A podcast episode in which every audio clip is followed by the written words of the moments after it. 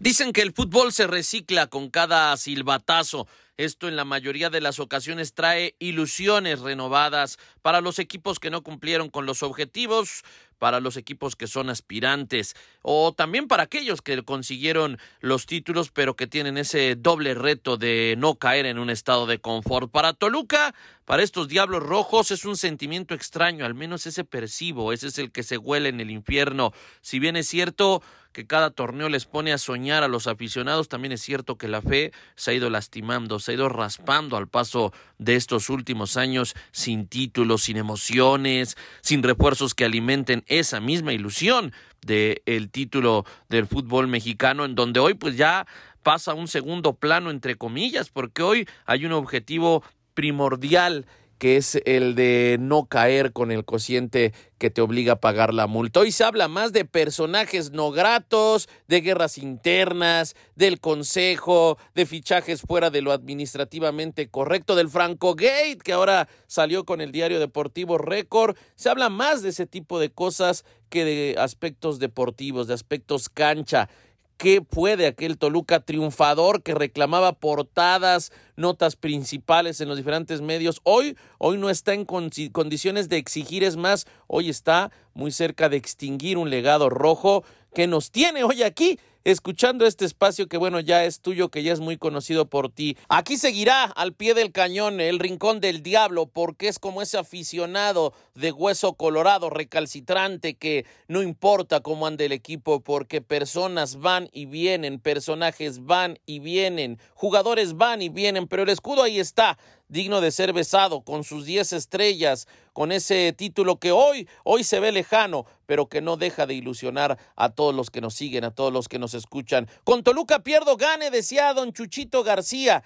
y así tendrá que ser, al menos así es la mística de este espacio para apoyar, para seguir, para estar al pendiente, para hacer un análisis, para criticar, para señalar cuando se necesita. Aquí vamos, átense los cinturones, un nuevo torneo con un doble objetivo, luchar por no pagar la vergonzosa multa del cociente y luchar arriba por devolverle lo que se merece a la afición y a esta gran institución. Un abrazo de Juan Carlos Cartagena, sí, como dice don Chuchito García, con Toluca, pierdo gane, mucho éxito.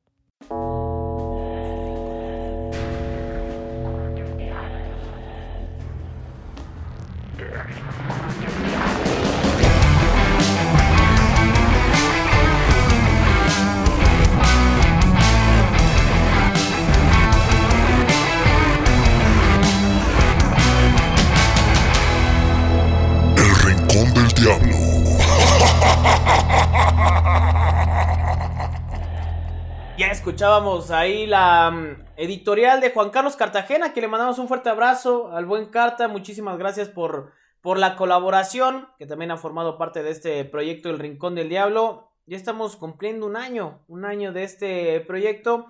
Eh, estamos preparando sorpresas para, para todos ustedes. Adolfo Mercado, quien les da la más cordial bienvenida en esta previa y donde por supuesto hay muchísimos temas de los cuales ya estaremos platicando. José Luis Mercado, ¿cómo estás? Muy buenos días, tardes, noches, de acuerdo como nos está escuchando la gente. ¿Qué onda mi carnal? Qué gusto saludarte y saludar a todos los amigos del Rincón del Diablo. pues con muchas, muchas cosas que platicar. Chismecito rico, chismecito caliente. Tenemos eso que, que me gusta, que me llena y que nos va a dar para platicar un buen rato de, del Deportivo Toluca. Ya arranca el torneo mexicano, ya arrancaron actividad las Diablas. Y bueno, pues vienen, vienen cosas interesantes, tenemos cosas para puntualizar. Y bueno, no nos podemos olvidar, hay que arrancar también con nuestra quiniela. Les estaremos platicando de eh, algunos comentarios o algunos puntos de vista de eh, algunos amigos expertos en el fútbol eh, que han participado con nosotros aquí en el Rincón del Diablo sobre precisamente el futuro del equipo, ¿no? Vamos a ver qué es lo que piensan y bueno, por supuesto la gente también, los aficionados, nuestros eh, amigos en las redes sociales, también expresaron su sentir respecto a ese tema del Deportivo Toluca. Sí, nos dejaron sus comentarios, ya estaremos platicando de esto y más temas, por supuesto, Toluca femenil, ya, ya lo decía José Luis, fuerzas básicas, la previa del partido contra Juárez, quédese con nosotros aquí en el Rincón del Diablo y como ya lo anticipaba José Luis Mercado, esta polémica que se da a conocer en redes sociales sobre, bueno, sí, en redes sociales y por supuesto también en el periódico, en el diario Record, en una columna que llaman el francotirador, ¿no? En el anonimato, entre comillas se pudiera decir, que dejan y sueltan alguna información. No es la primera vez que se habla de Toluca, lamentablemente, y digo lamentablemente porque no ha sido para bien, en donde se expresaba que pues, le estaban ordeñando la vaca a don Valentín Díez, ¿no? Con los precios de, de los jugadores. Y es que eh, se empieza o se maneja otra vez el nombre de Uriel Pérez, este representante que ha sido eh, pues parte de, de, los últimos años del Deportivo Toluca. Y en donde dicen que los refuerzos Oscar Vanegas, el colombiano, y Brian Zamudio se les incrementaron el precio en cuanto a que la cantidad no era la que Toluca debió de haber pagado. Y eh, bueno, por supuesto hay manifestación de la gente de redes sociales contextualizando un poco, seguramente usted ya lo vio, ya, ya lo conoció un poquito. Eso fue el martes, si no estoy mal.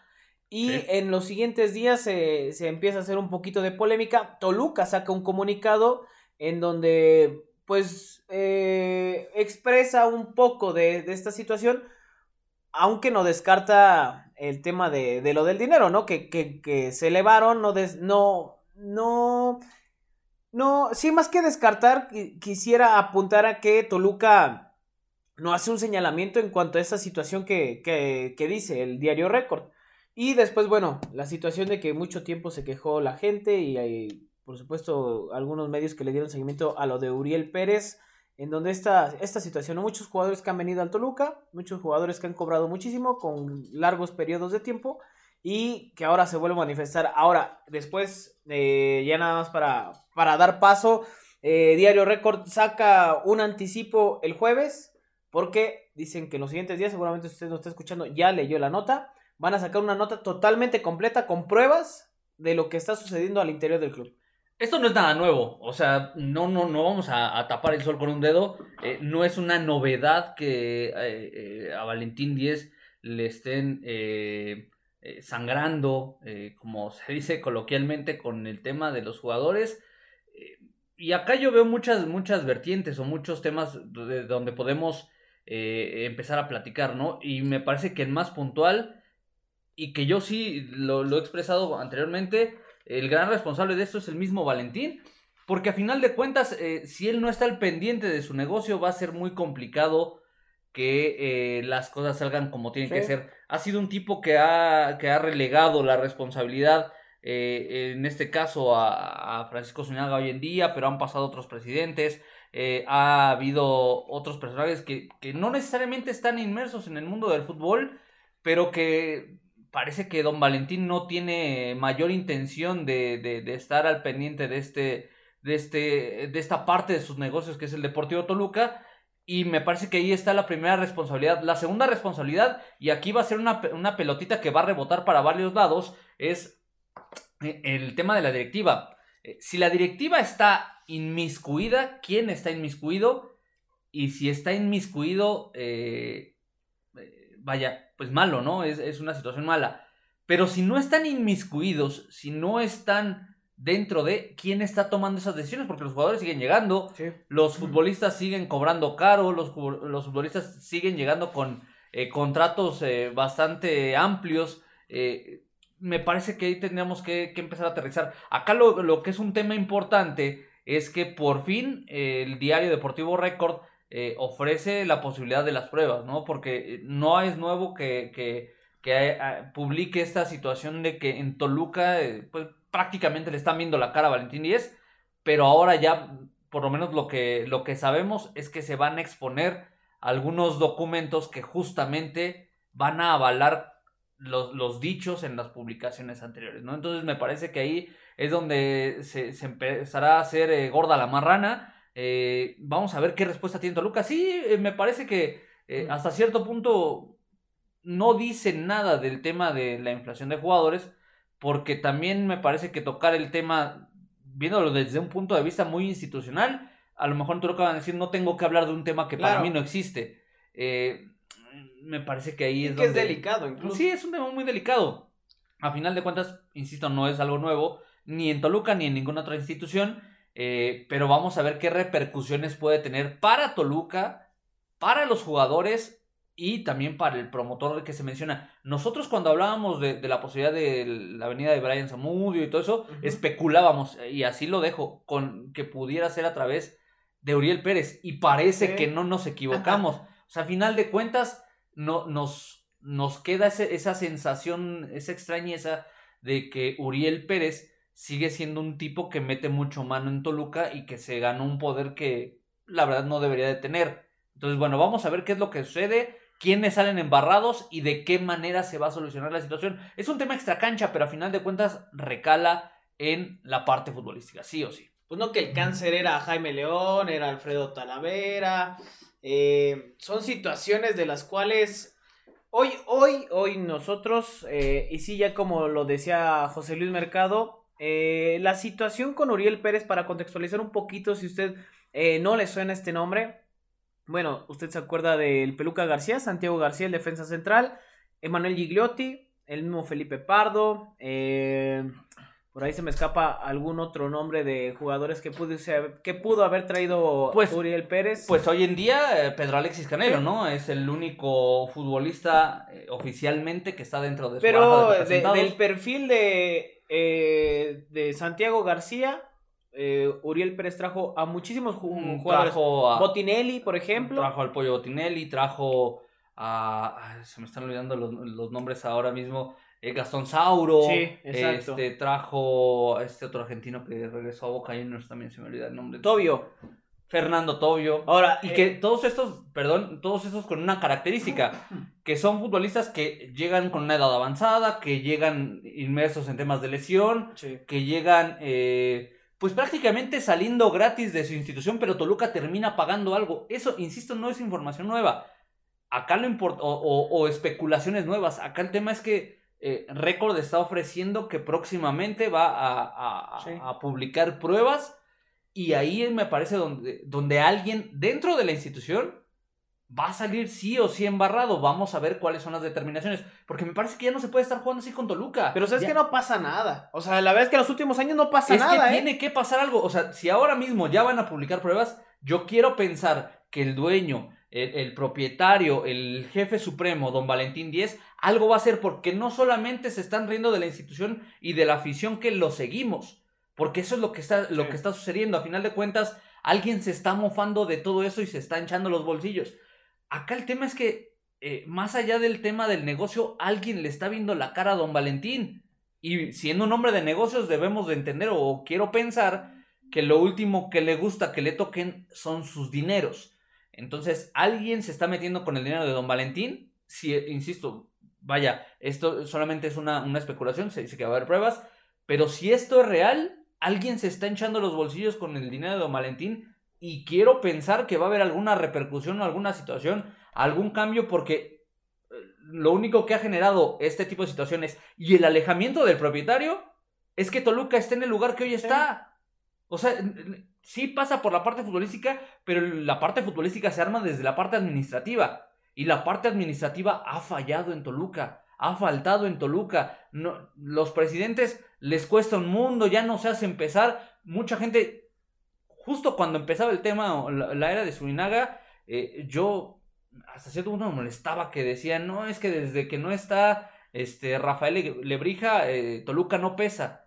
Y yo decía, pues vamos a dar chance, ¿no? Hoy en día Toluca no pesa en la federación. Hoy en día Toluca es un equipo más en la Liga MX. Ya no tiene esa presencia que pudiera tener, eh, que pudo haber tenido en otro momento. Y es una lástima, es una verdadera pena Vamos a ver, insisto, yo espero que si esto tiene un fundamento, si esto tiene una situación real, que realmente se pueda eh, generar una repercusión en contra del o los responsables. Eh, eh, bueno, decíamos lo de Uriel Pérez, representante de varios jugadores y que, bueno, alguna vez, incluso ya la... Enrique Triverio. Sí, no es la primera vez que Record publica una nota de, de Uriel Pérez, o sea, ya es, y es algo, una situación muy común Incluso Uriel Pérez llegó a operar, si no estoy mal, con Monterrey.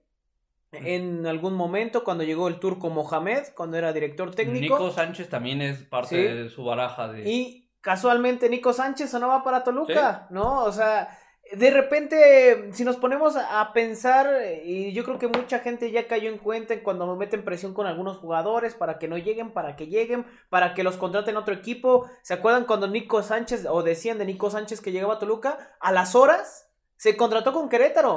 ¿Por qué? Porque meten presión para que el equipo, en, en este caso Querétaro, suelte más dinero. Lamentablemente así es, y digo lamentablemente porque, bueno, también me parece que no es un tema leal pero así se manejan, así se manejan muchos promotores. Es su juego, es la manera en que ellos, ellos trabajan. Y bueno, ese es el caso de, Uriel Pérez.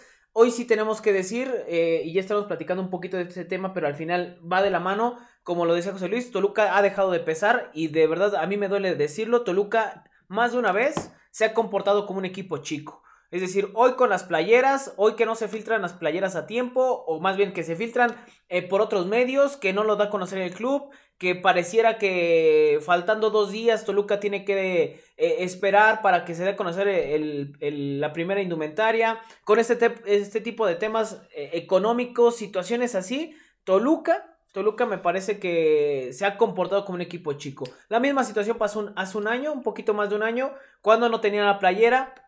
Eh, esta indumentaria roja con negro que parecía la de los solos de Tijuana. La disruptiva. Ajá. Entonces, Toluca hoy se comporta como un equipo chico. Toluca ha dejado de pesar, como lo dice José Luis, y de verdad duele decirlo, duele decirlo, porque como aficionados, pues evidentemente quieres ver a tu equipo en la cúspide, pero Toluca hoy ni futbolísticamente ni administrativamente, también hay otro tema, ¿no? El tema del consejo, eh, bueno, personas que pareciera que está dividido, el, tema de que cada quien jala para, para agua para su molino, ¿no? Como se dice vulgarmente. Y este tipo de situaciones a Toluca lo han mermado. Y hoy, hoy por eso Toluca está eh, peleando el cociente. Hoy si hubiera descenso, Toluca estaría peleando el descenso con más de 55 años sin, sin, no descender el equipo de los Diablos Rojos. Lamentable la situación que se está viviendo. Pero bueno, ahí está la, lo, de récord que hasta donde nosotros sabíamos, sí había pruebas. Por algo se animaron a, sacar la, la nota y si sabíamos que había pruebas y vamos a ver, ¿no? Alguna vez sucedió con, con Felipe Pardo que dijeron que no, que no se había ido al nevado, al nevado en, en plena pandemia y de repente ahí está la foto con Rodrigo Salinas y Pedro Alexis Canelo, ¿no? Sí, exactamente, en uno de esos autos eh, de tracción eh, tubulares. Eh, vaya, no es que no lo puedan hacer, sino que justo en ese momento, cuando empezaba el tema de la pandemia y que se les había solicitado a los futbolistas estar guardándose en casa eh, para cuidarse lo más que se pudiera, ¿no? Eh, vamos a ver qué pasa, insisto, eh, si las pruebas son contundentes, yo sí creo que debería de haber una sanción para quien sea, una separación de cargos de quien sea y pensar, insisto, en la institución. Don Valentín Díez debe de pensar que esta, este, este negocio que tiene, porque me queda claro que así lo ve como una empresa más, también es bastante redituable, también le puede dejar muchos dividendos. Pero si no está cerca, alguien le va a comer el mandado y eso es un principio básico de los negocios. Si tú no cuidas tu negocio, si tú no estás al pendiente de tu negocio, alguien más lo va a hacer. Es como la mujer, ¿no? Hay que estar al pendiente, si no alguien más va a hacer el trabajo. Eh, no, no sabría decirte, mano. Entonces, este, bueno, acá el tema, yo, yo, yo sí creo que es muy muy notable eh, la, distancia que tiene Don Valentín con el Deportivo Toluca, solamente en ciertos eventos, la fotografía, la reunión con las porras, es donde, donde se presenta. Eh, pero de ahí en más, me parece que sí lo ha descuidado y ha delegado demasiada responsabilidad a personas que me parece no tienen el conocimiento suficiente y que pudieran estar pensando en otros temas, ¿no? Entonces, bueno, vamos a ver qué es lo que pasa. Por lo pronto ahí está este tema con... Y ya nada más para cerrar dos cosas. Eh la situación con, con Uriel Pérez. Alguna vez se le cuestionó, ¿te acuerdas al Chepo de la Torre? Sí. Eh, el buen Chabacid, le mandamos un saludo, le cuestionaba, ¿no? Que si conocía a Uriel Pérez y decía que no. Eh, muy, muy, molesto. ¿Tú, tú sabes eso del Chepo, ¿no? Que, que se enchila en corto. Explosivo el señor. Sí, te, tocó, ¿no? ¿Podemos contar esa anécdota?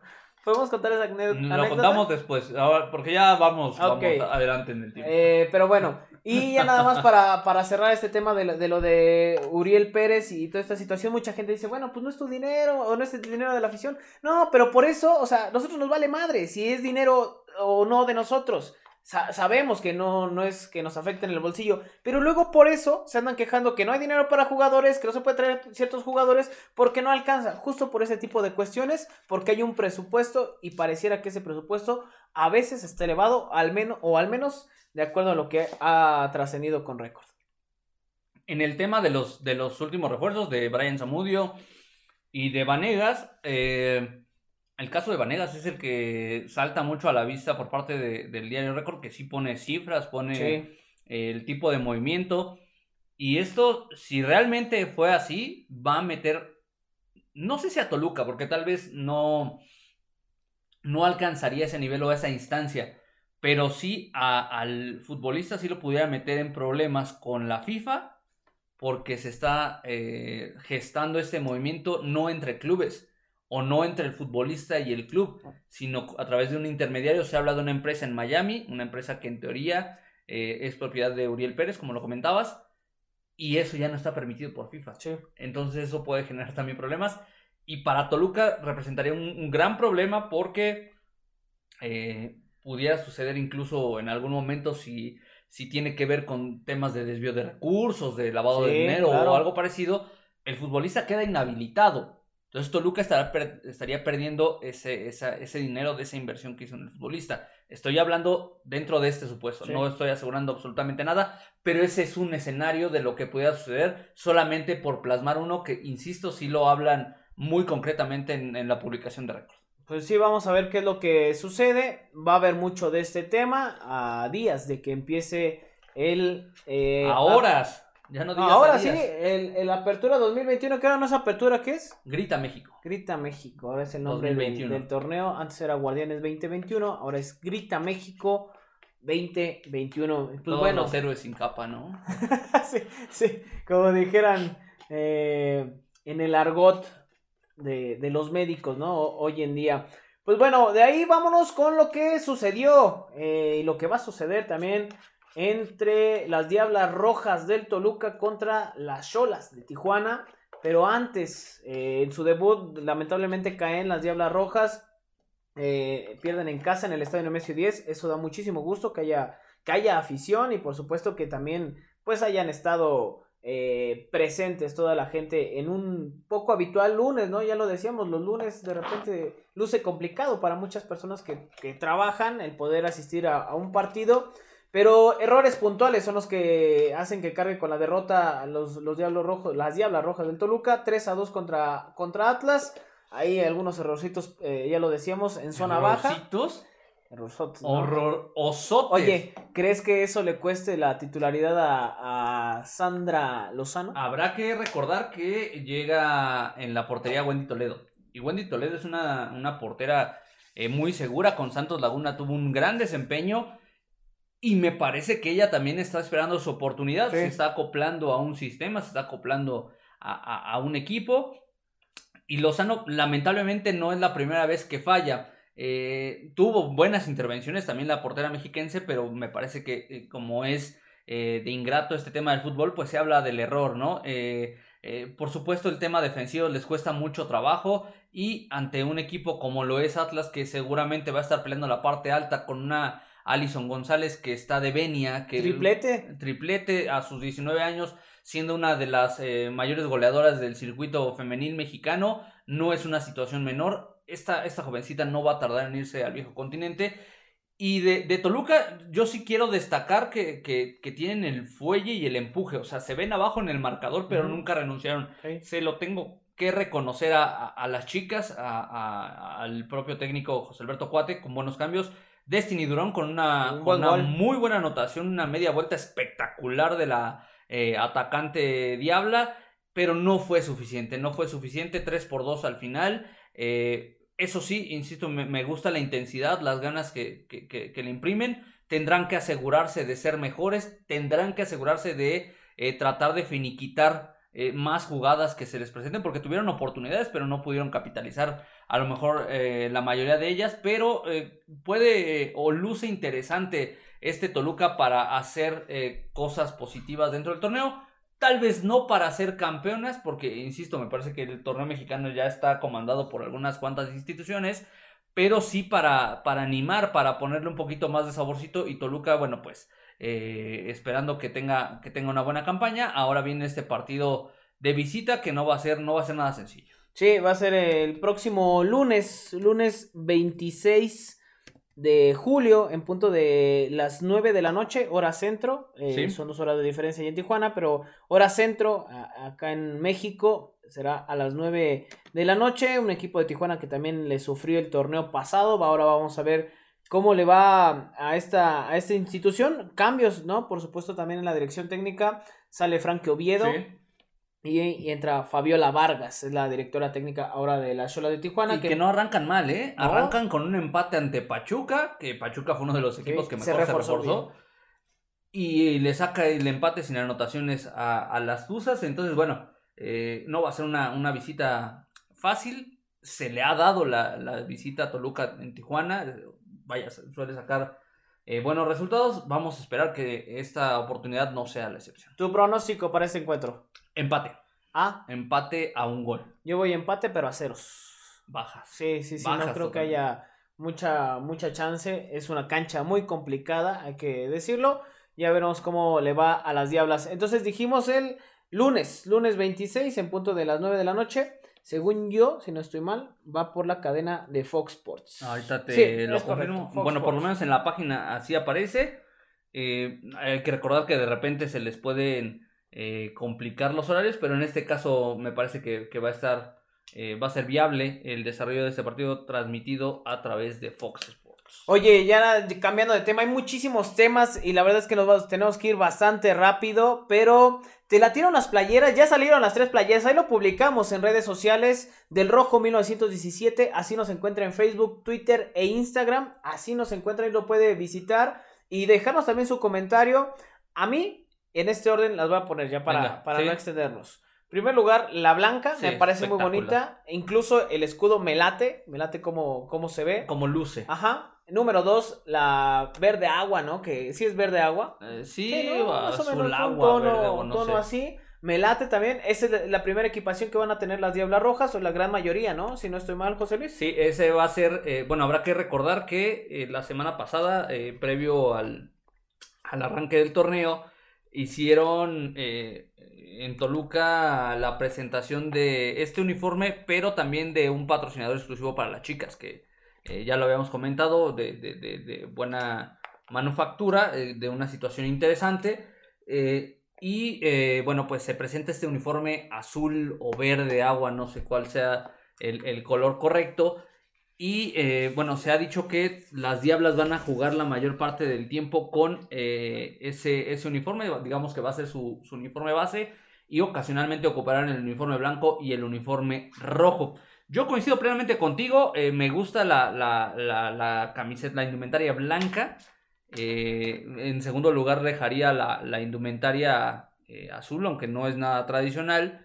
Y por último, la roja. No me, no me, no me encanta que tengan estos, estos detalles. Eh, por ejemplo, el escudo es, es anaranjado. O por lo menos es, es, lo que alcanzo a distinguir. No es rojo, es anaranjado. También en la blanca, ¿no? Con un fondo negro. Se ve, se ve raro. Se ve, no sé, se ve, se ve diferente. Eh, el diseño de la camiseta blanca, bueno, eh, tengo entendido que la marca Under Armour se basa en, eh, en, los uniformes de eh, la temporada de 1975, cuando Toluca sale campeón eh, bajo el mando de Ricardo de León. Y toman esta, esta, esta base como, como guía para, para, este uniforme.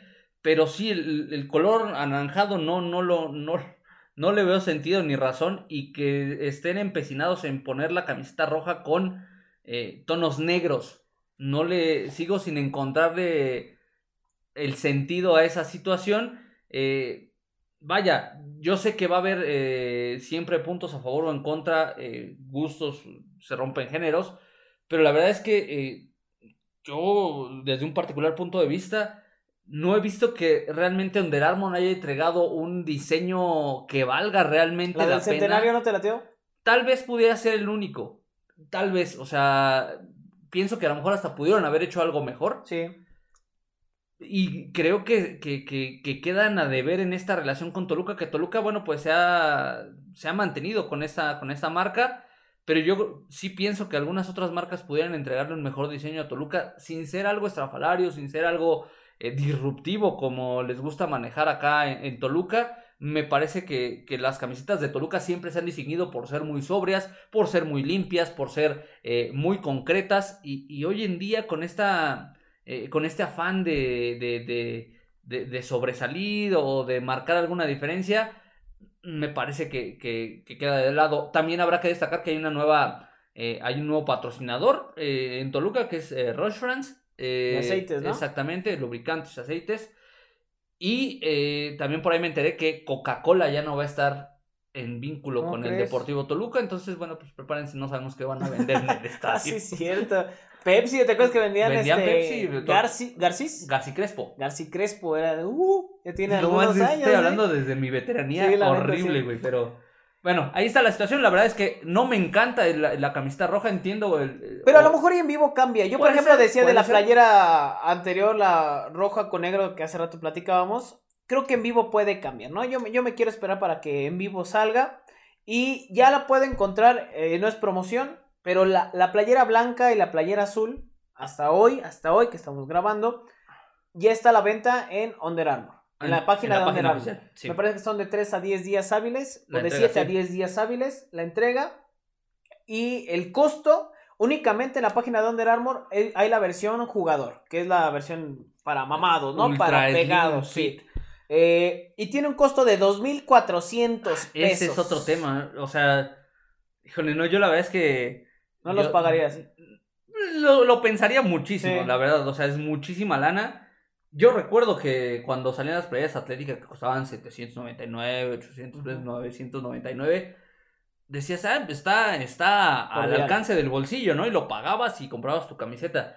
Entiendo que esa es una marca de renombre y que tiene presencia internacional y mil cosas, pero la verdad es que también es un golpe bien fuerte Sí. al bolsillo. O sea, me parece que también ahí eh, la directiva debería de pensar un poquito que, que de repente no está al alcance de todos y, y me parece Y luego muchos- sin monedero para los abonados. Es Pero seguimos tema, esperando a ver a qué hora. Pero bueno, la playera blanca y la azul ya están a la venta en la página de internet de Under Armour. Aún en la tienda, hasta este momento de la página de Toluca, no está a la venta. Pero ya está a la venta en tiendas oficiales. Es decir, en la, en la en la tienda, de- física. de física del Deportivo Toluca, frente al estadio, ahí ya va a estar la, la playera. Esto a partir de este día viernes, Ajá, eh, de este es. día que estamos subiendo el, el podcast, día viernes 23 de julio, en Y teoría creo que también ya, van a vender la de portero, ¿eh? Si no estoy mal. Ah, mira. creo que eh, ya me habían comentado eh, la de portero que es amarilla y que es naranja. Naranja, Naranja, este, la otra. no sé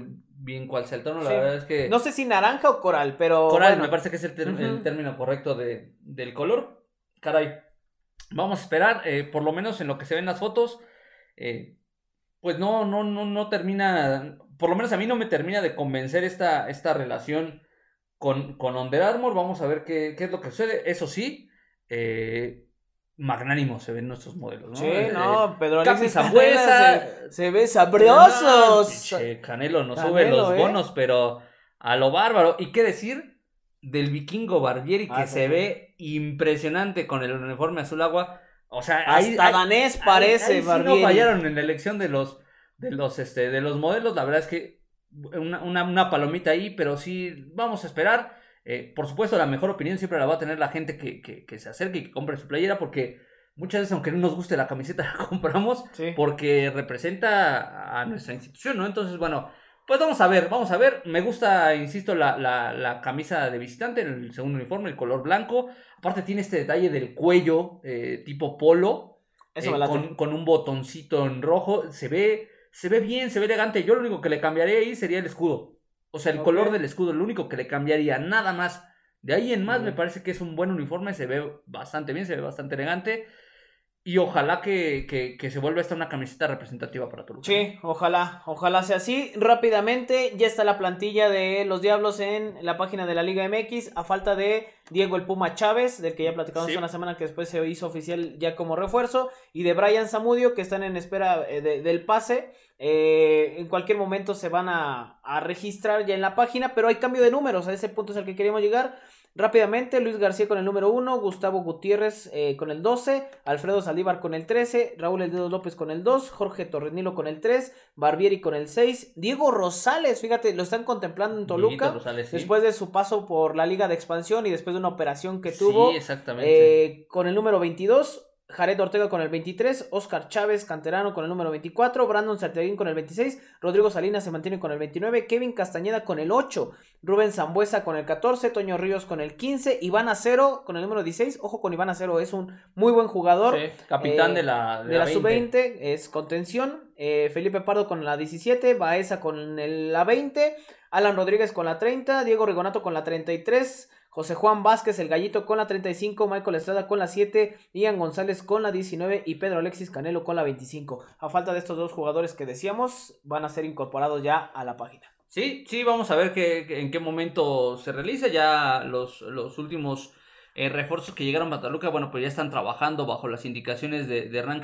Justo quería checar si, si viajaron con, con el equipo, eh, porque, bueno, eso también nos indicaría que eh, tal vez están esperando que en cualquier momento llegue ese transfer internacional y que puedan ser registrados, dados de alta y que incluso pudieran tener participación en el duelo. A lo mejor y Brian Samudio no por la prontitud, ¿no? Puede de que llegó. Mira, de repente eh, decimos, no, es que luce complicado y si vaya muchas veces solamente depende del trámite administrativo, ¿no? Vamos a, vamos a esperar, vamos a ver qué, qué es lo que sucede, eh, viendo ahí un poquito de, de, la llegada de, Toluca, que bueno, ahora que estamos grabando este, este, este podcast, no tiene mucho que, que llegaron a territorio juarense, eh, pues no, no, no se ve que aparezcan por ahí eh, los, los, los, últimos refuerzos, ni, ni el Puma Chávez, ni tampoco Brian Zamudio, ¿no? Pero bueno, vamos a esperar, vamos a ver qué qué es lo que, es lo que acontece, si, si se puede tomar en cuenta, en consideración a estos futbolistas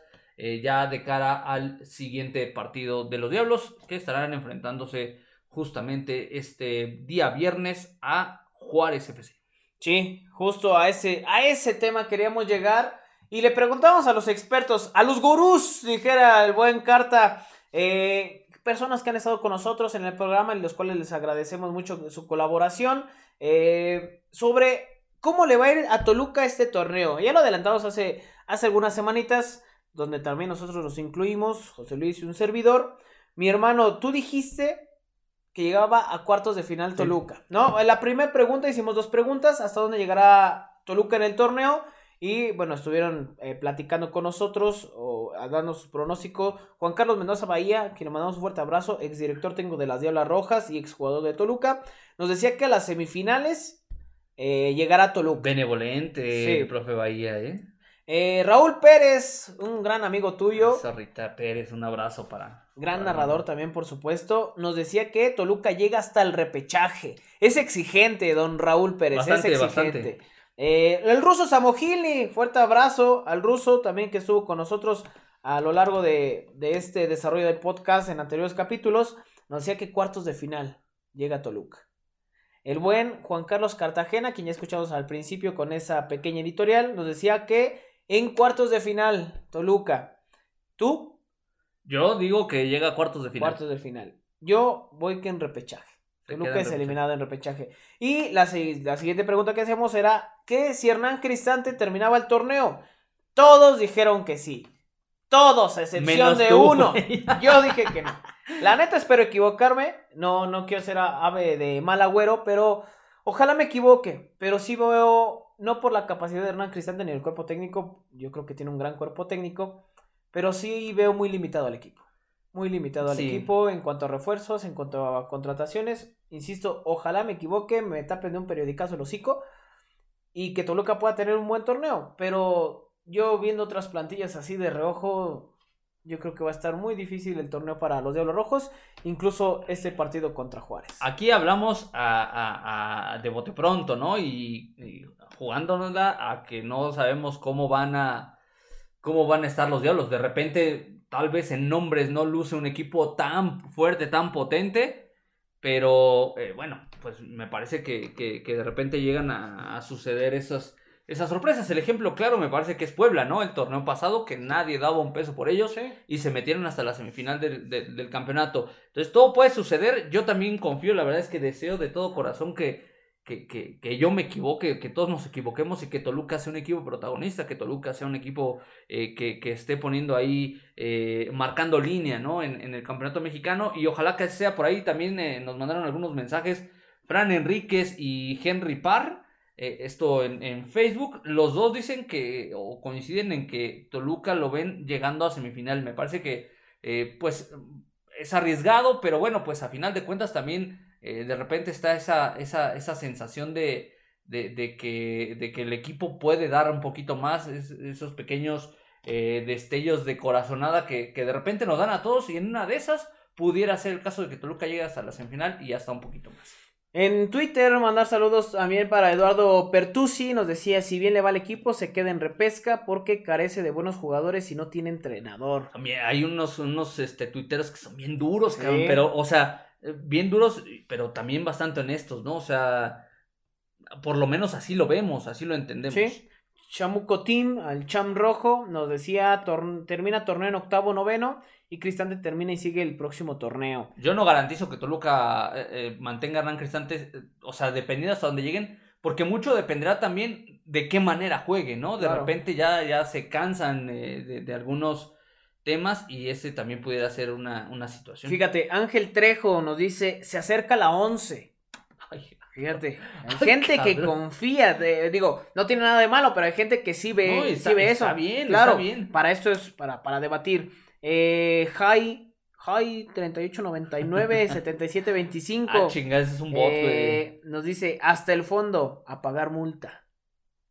Que hay que recordar que en este torneo No se paga. no se paga la multa. Sería hasta dentro de un año que se define este tema de- del pago de la multa. Max Herza nos dice, creo que es un equipo que no se reforzó bien, creo que pudieron traer un mejor extranjero por Ian González, pero tengo la plena confianza que será un buen torneo y muchos jugadores van a dar el estirón. Caso Estrada, Diego Chávez, Pardo y el mejor refuerzo será Zamudio. Vamos rojos. Brandon Servín nos dice hasta el repechaje. Jaime Paniagua, semifinales. Sí concluye Cristante y piden perdón los críticos insen- inse- insensatos. Perdón, No perdón. sabes leer, güey, no insensatos. No sé cómo estás trabajando en educación, no mames. No, oye, yo creo que esa pedrada fue para mí porque dije que Cristante no, no seguía, ¿no? No, Eh, puede el ser, puede ser. Y acá también otro comentario de Diabolicousa. Eh, Diablo-rojo. Diabólico USA. Y esa madre, fíjate. fíjate, te quejas de mí que no sabes leer. yo no, no, no, no lo entendí, no la Ah. caché, cabrón. Dice, final y campeones con el Nanibus. O sea, este sí, sí. Lo, Saludos, saludos para, para el Diabólico. Diabólico hasta- USA. hasta- Hasta, Perdón, Estados Unidos. Perdón, my friend. No sé en qué parte de Estados Unidos nos está escuchando, pero le mandamos saludos porque cada semana está con nosotros. Para Master, nos dice, se necesitan varias combinaciones para que Toluca pase como mínimo de repechaje. Eh, mínimo, dice, llega al repechaje, pero que pase eh, de esta instancia lo ve complicado. Complicado. Ahí están los comentarios de, de toda la gente que, pues, que estuvo comentándonos. Muchísimas gracias en, en redes sociales. Eh, pues ya lo decíamos, yo insisto, veo difícil el torneo y creo que, creo que va a haber bomberazo. Ay, cabrón. Creo que va a haber bomberazo y la historia de cada año, de cada año y medio en cambiar técnicos y el problema sigue, sigue adentro con el Deportivo Toluca. Pero bueno, vamos a pasar rápidamente con el tema de fuerzas básicas porque también ya empieza Ya, ya, ya. lo que es eh, el torneo de, de, esta, de esta división, ¿no? O de estas divisiones, porque Sí. son, son varias. eh, y vamos a, a platicar rápidamente cómo está el calendario para estos equipos. Es, el- es mismo. Toluca. Es el mismo calendario Sí. que, que, que Cambia nada más en los horarios. Sí, sí, por supuesto, porque bueno, pues no se, no se pueden empalmar. Eh, Toluca estará abriendo el día, este día viernes, 10 de la mañana. O sea, Temprano, ¿eh? Está escuchando tempranito, pues todavía alcanzaré a escuchar esto. enfrentan a Juárez. Eh, es, una, es una visita que, bueno, pues siempre, siempre son complicadas. En la 20 habrá que recordar que, bueno, pues... Eh, es en la sub-20, ¿verdad? Exactamente, hay nuevo, nuevo técnico en, en Toluca, nuevo cuerpo técnico encabezado por, por Israel López. Sí. Entonces, bueno, es el inicio de esta aventura para... Todo el éxito para Toshiro. Para el buen Toshiro. La verdad es que sí, sí, este, hay que decírselo porque a final de cuentas él tiene en sus manos esa, esa responsabilidad de guiar a, a, los futbolistas que próximamente estarán eh, trabajando con posibilidades de llegar al primer equipo, auxiliado por Edgar El Quesos González, se mantiene dentro de este, de este combinado, eh, el eh, exjugador de los Diablos Rojos y de los Potros de la UAM. Eh, darle seguimiento, por supuesto, en esta categoría a Isaías Violante, a Javier Hernández, al propio Juanito Gamboa. Por ahí también aparece Diego Pillado, que tiene muy buenas características. Ya ascendió, se, salió este tema el torneo pasado. Eh, Luis Estrada Derbez, el sobrino ah, de Eugenio Derbez ya está con el equipo sub-20, ya a tiro de piedra del primer equipo. Son buenas noticias porque, bueno, esto te habla de que se está siguiendo el proceso. Kevin Cepeda, yo tengo una, historia con Kevin Cepeda, creo que ya te la había contado.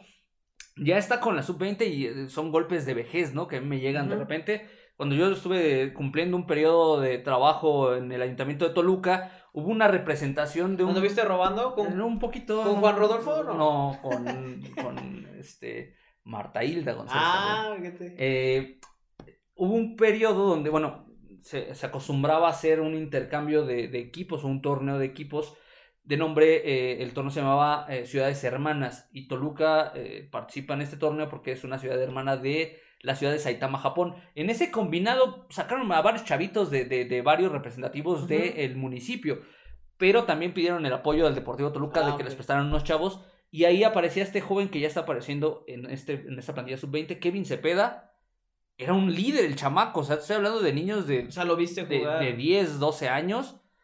Y, ahora mismo ya está con los 20. La verdad es que me da, mucho gusto porque es un tipo que, que tiene cualidades y características de líder. Y eso ojalá que, que, lo, pueda, lo pueda seguir trabajando. Hay buena generación de la sub-20, ¿eh? Ronaldo Beltrán en la portería y Pablo Jurado. Pablito Jurado, que bueno, pues también ya, ya se ha hablado mucho de él, ¿no? Y bueno, en la sub-18, eh, hay que recordar que la sub-18 justamente es aquel equipo eh, o algunos jugadores de Toluca que no pudieron tener el ascenso a la segunda división, estará jugando el próximo 23 de julio, o sea, también viernes, en punto de las 12.30 del día. Ese es el enfrentamiento, todos van a ser en Ciudad Juárez. Eh, los enfrentamientos eh, por la mañana, cuidado con el calor, porque allá es, está con todo, ¿no? Sí, 12.30 horas va a ser este compromiso este mismo día viernes.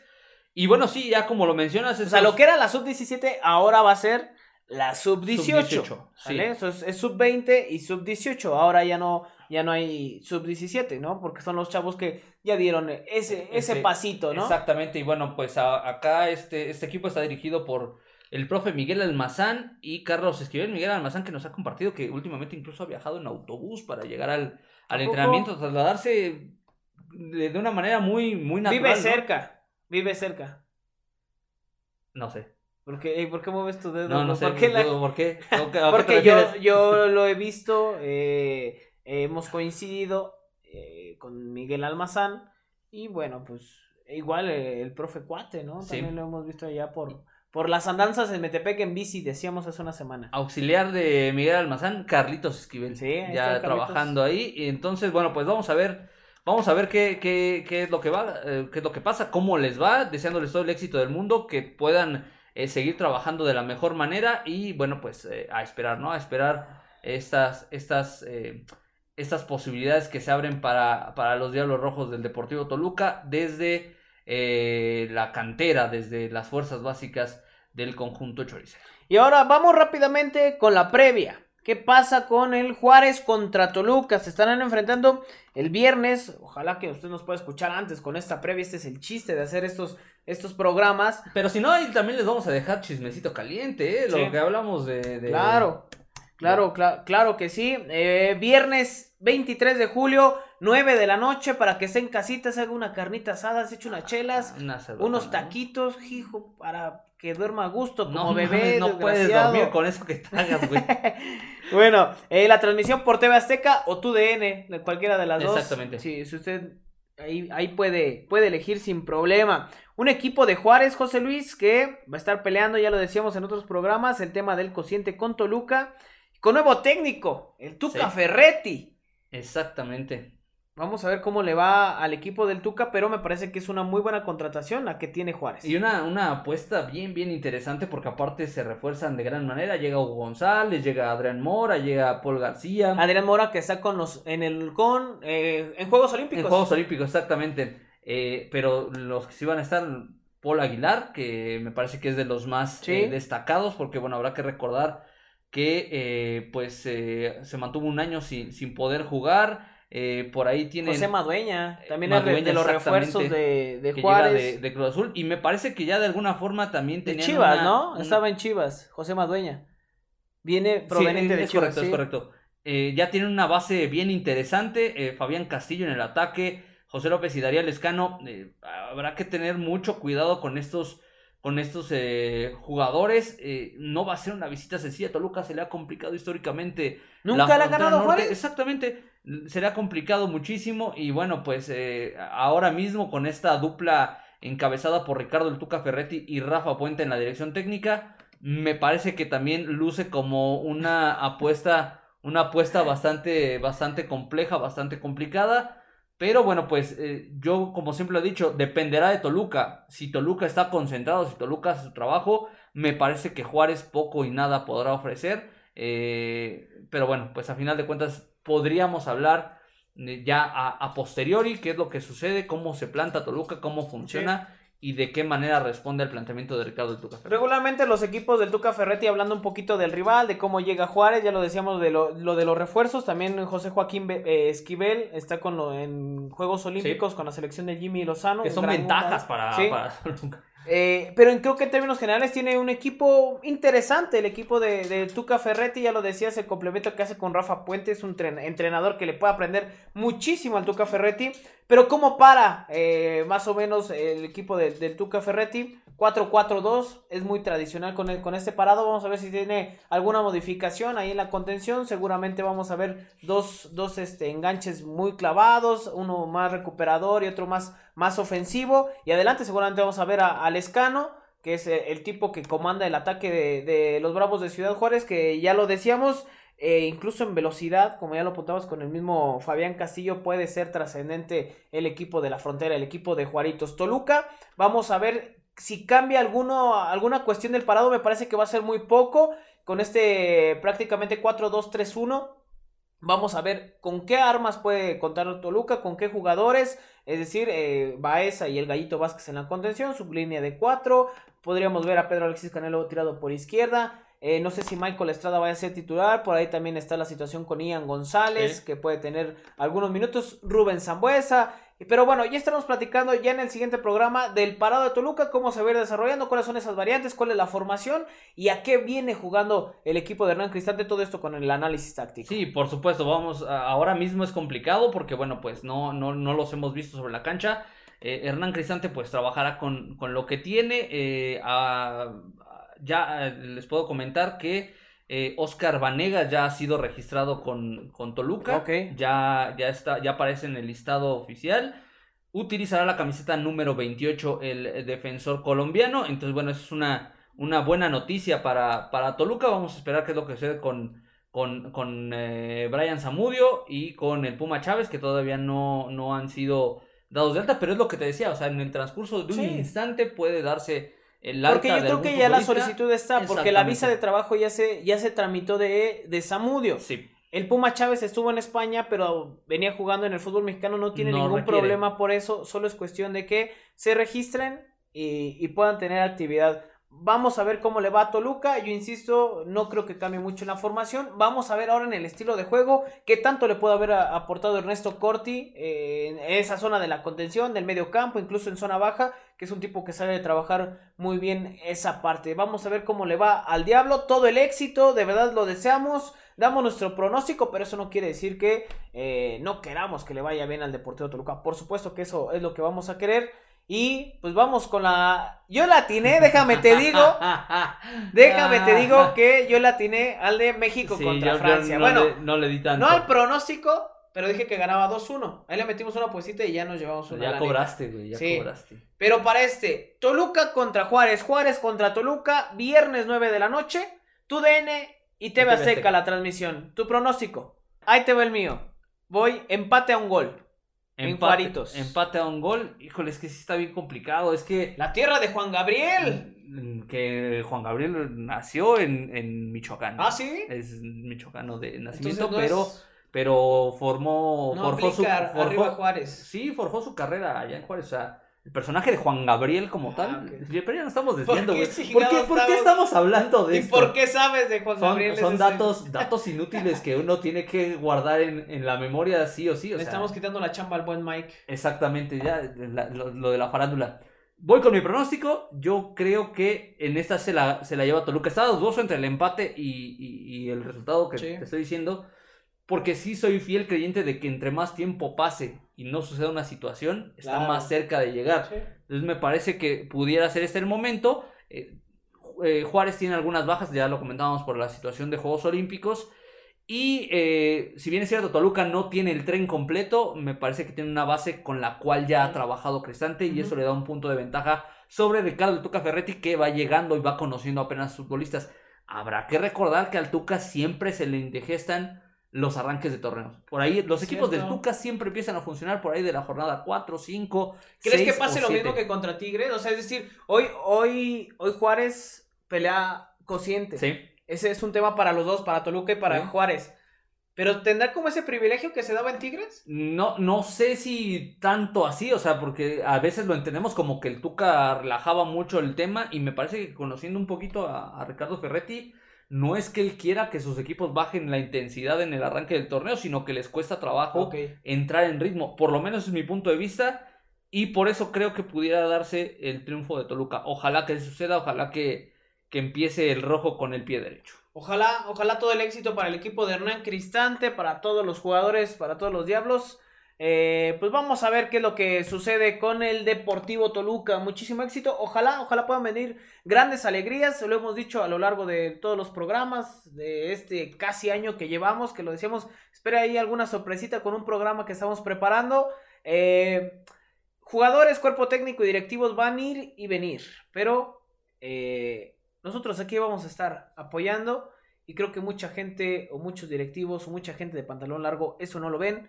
Pero tenemos que hacer que lo vean. Tenemos Sí. que hacer pesar y saber que pues, se respeta. Se respeta, se tiene que respetar este escudo, esta historia y por supuesto a esta afición. Vámonos, mi hermano. Mi carnal, vámonos porque ya nos extendimos bastante. Prometemos que en próximas emisiones vamos a ser un poco más breves, pero es que cortos. nos, nos Hoy había mucha información. Sí, muchísima información. Pero bueno, pues aquí estaremos siempre al pendiente. Por ahí en redes sociales también les vamos a, a publicar ahí que, que nos, que nos compartan su pronóstico, que la- también la gente se empiece a involucrar, cómo ve el arranque del torneo para, para el Diablo, que nos digan, eh, estén al pendiente de las redes sociales de eh, El Rincón del Diablo, en del Rojo 1917 en Twitter, Facebook e Instagram. Y bueno, pues ahí nos estaremos encontrando. Un fuerte abrazo para todos. ¿Te vas a aventar la plática de después del partido de Twitter?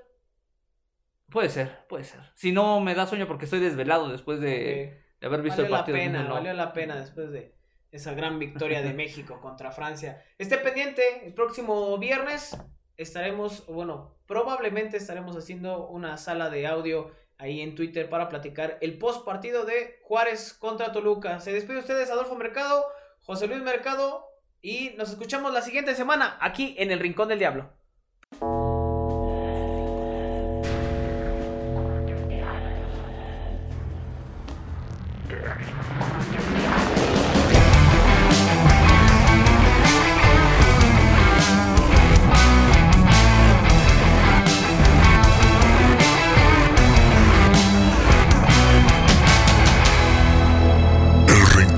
Diablo.